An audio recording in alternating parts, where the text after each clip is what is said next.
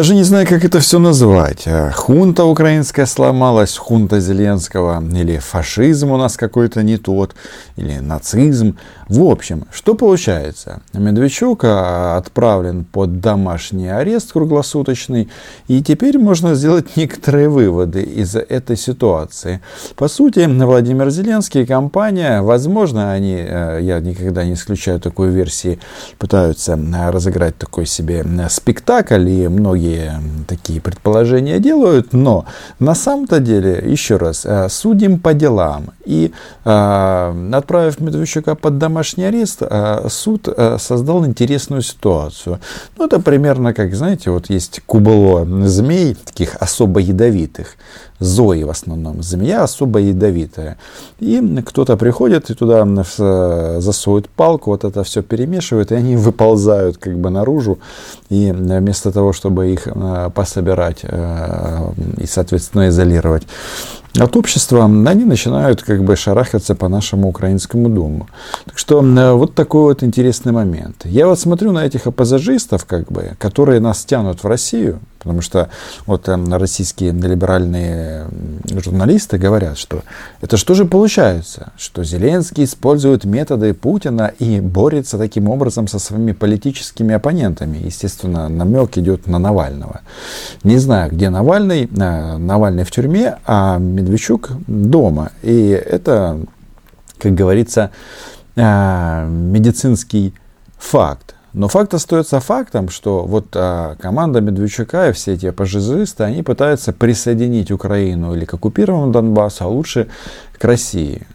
И вот это э, прикольно, что вот место, куда они нас тянут, э, попадя они там в такой ситуации, то уже давно были бы на подвале. Э, и никто бы ничего не вспомнил, не было ни судов, не было бы вот этих вот э, крепких э, бодигардов, которые смотрели, чтобы ни один седой и не только седой волос не упал э, с головы.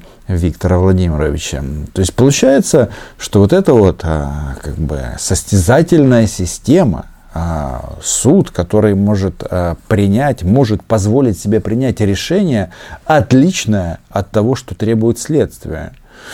Вот этим они пользуются, но хотят, чтобы э, у нас было как в России. Я просто тут у нас масса судов посетил за эти годы.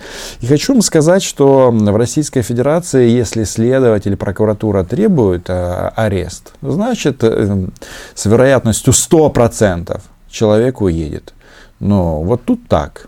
А у нас по-другому. Так что я смотрю на это, а, болеем, конечно, за это дело, потому что кто-то скажет, может, это независимая судебная система. Может быть. Но вот хочу вам сказать несколько слов о том, как российская пропаганда на это все отреагировала. У них тоже это топ-новость. Ничего себе, кума Путина судят могли бы и посадить. И, опять же, украинский суд а, а, показал, что Медведчуку везет больше намного, чем а, Василию Стусу.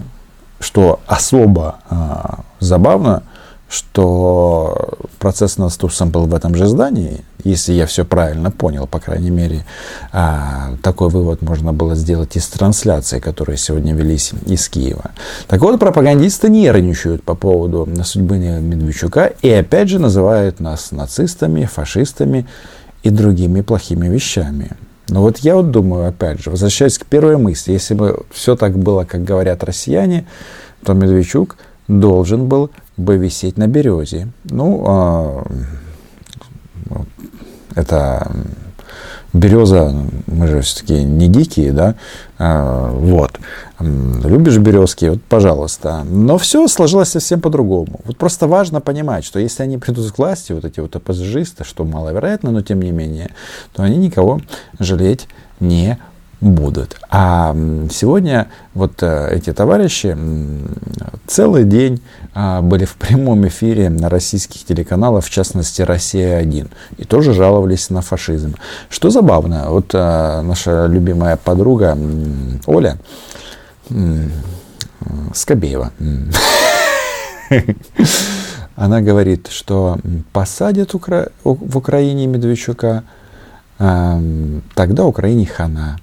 А если не посадят Медведчука, тогда Украине тоже хана. Если арестуют, ну, я не знаю. Суд залог выйдет. Не Но... арестуют, победит. Как он несет залог? Украине. А Каналы если не арестуют, тоже хана. А вывод из этого можно сделать. Он достаточно глубокий. Что для Москвы при любом раскладе как бы они все равно будут в бешенстве. Потому что что у нас делает сейчас Зеленский? Он как бы делает э, три залпа одновременно. Стреляет по трем зайцам. Первый заяц это Медведчук. Это ну, чуть ли не... Ну, почему чуть ли? Враг государства, который э, зарабатывает э, на оккупированных территориях за счет украинских недр. Да, сейчас во время суда он говорит, что он здесь ни при чем. Ну, как бы прослушка ну, вроде немножечко транслирует нам немножечко другие тезисы. Второй заяц – это Владимир Путин. И круто они передают привет Путину, потому что после всего этого беспредела ну, все же знают в любом случае, в каких отношениях Путин и Медведчук. Кстати, насчет Владимира Путина, российская пропаганда, естественно же, пришла к выводу, что это все сделано после указания кровавой, нет, не кровосиси, а Виктории Нуланд и Энтони Блинкина. То есть они это все вот как раз увязывают с американским влиянием. И более того, думают, что обязательно ракеты Соединенных Штатов появятся под Харьковом. И, короче, ага, ну, логика немножко дебильная, но это же Россия. А, то есть сначала берут Медведчука, а, ну вот как его берут, вы видели, а потом, соответственно, у нас появляется появляются на, украинской территории ракеты. Медведчук дома, ракет нет. Вот э, бог с ним, с Медведчуком, вот были бы ракеты, вот это очень и очень интересно. Ну и третий заяц, ну, не хочу никого обижать, и себя в том числе, но если ерничать, то можно сказать, шоколадный заяц, это Петр Порошенко. Почему? Потому что, а, во-первых, а, власть сейчас неоднократно и по всем коммуникационным своим каналам будет спускать один простой тезис. Как бы, ну вот видите, а, Зеленский патриот, а, а вы говорили наоборот. Порошенко сколько был президентом? Пять лет, и наоборот э, взрастил вот эту э, вот этого вот этот пророссийский э, столб в украинской политике, имеется в виду Медведчука, что были сделаны все необходимые меры для того, чтобы Медведчук воскрес в украинской политике и стал вот таким вот влиятельным человеком. А здесь а, мы видим, что Зеленский не боится. Тем более, ну, может быть, и боится. Страх это не страшно, но факт остается фактом, что каналы Медведчука не работают. А до этого они работали. Это стопроцентный результат. Я не знаю, что можно еще вписать в актив украинской власти сегодняшней, но это сто процентов э, вещи, которые, а, видно, что есть политическая воля, и эти решения идут на благо Украины. Вот. У меня единственный а, критерий. Что касается вот российских пропагандистов, так знаете как? Э, вот они там масса депутатов из ОПЗЖ э, включали. А знаете, как они говорят в эфире российских телеканалов? Может, даже видео завтра на эту тему сделаю. Звучит это примерно так, что Медведчука обвиняют, обвиняют в ведении бизнеса в России, в Крыму. Инкриминируют в конечном итоге? Виктор Владимирович инкриминирует государственную измену. Э, дальше ему инкриминируют незаконное ведение бизнеса на территории Российской Федерации, непосредственно э, в Крыму. То есть, да, э, когда депутаты украинского парламента в эфире российских пропагандистских помоек ну, признают факт аннексии. Это, конечно, отвратительно, противно, но это ОПЗЖ. А партия коллаборантов, ну, я ее так ласково называю, мне кажется, эта формулировка самая точная.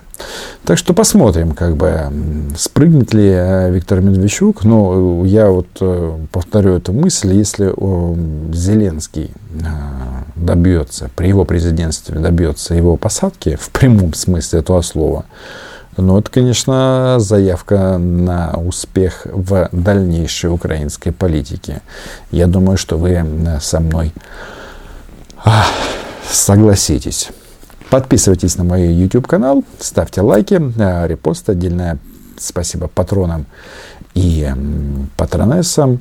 Э, ну и что? Пожелаем э, Виктору Владимировичу Медведчуку такого же адвоката, как был у Стуса. Чао.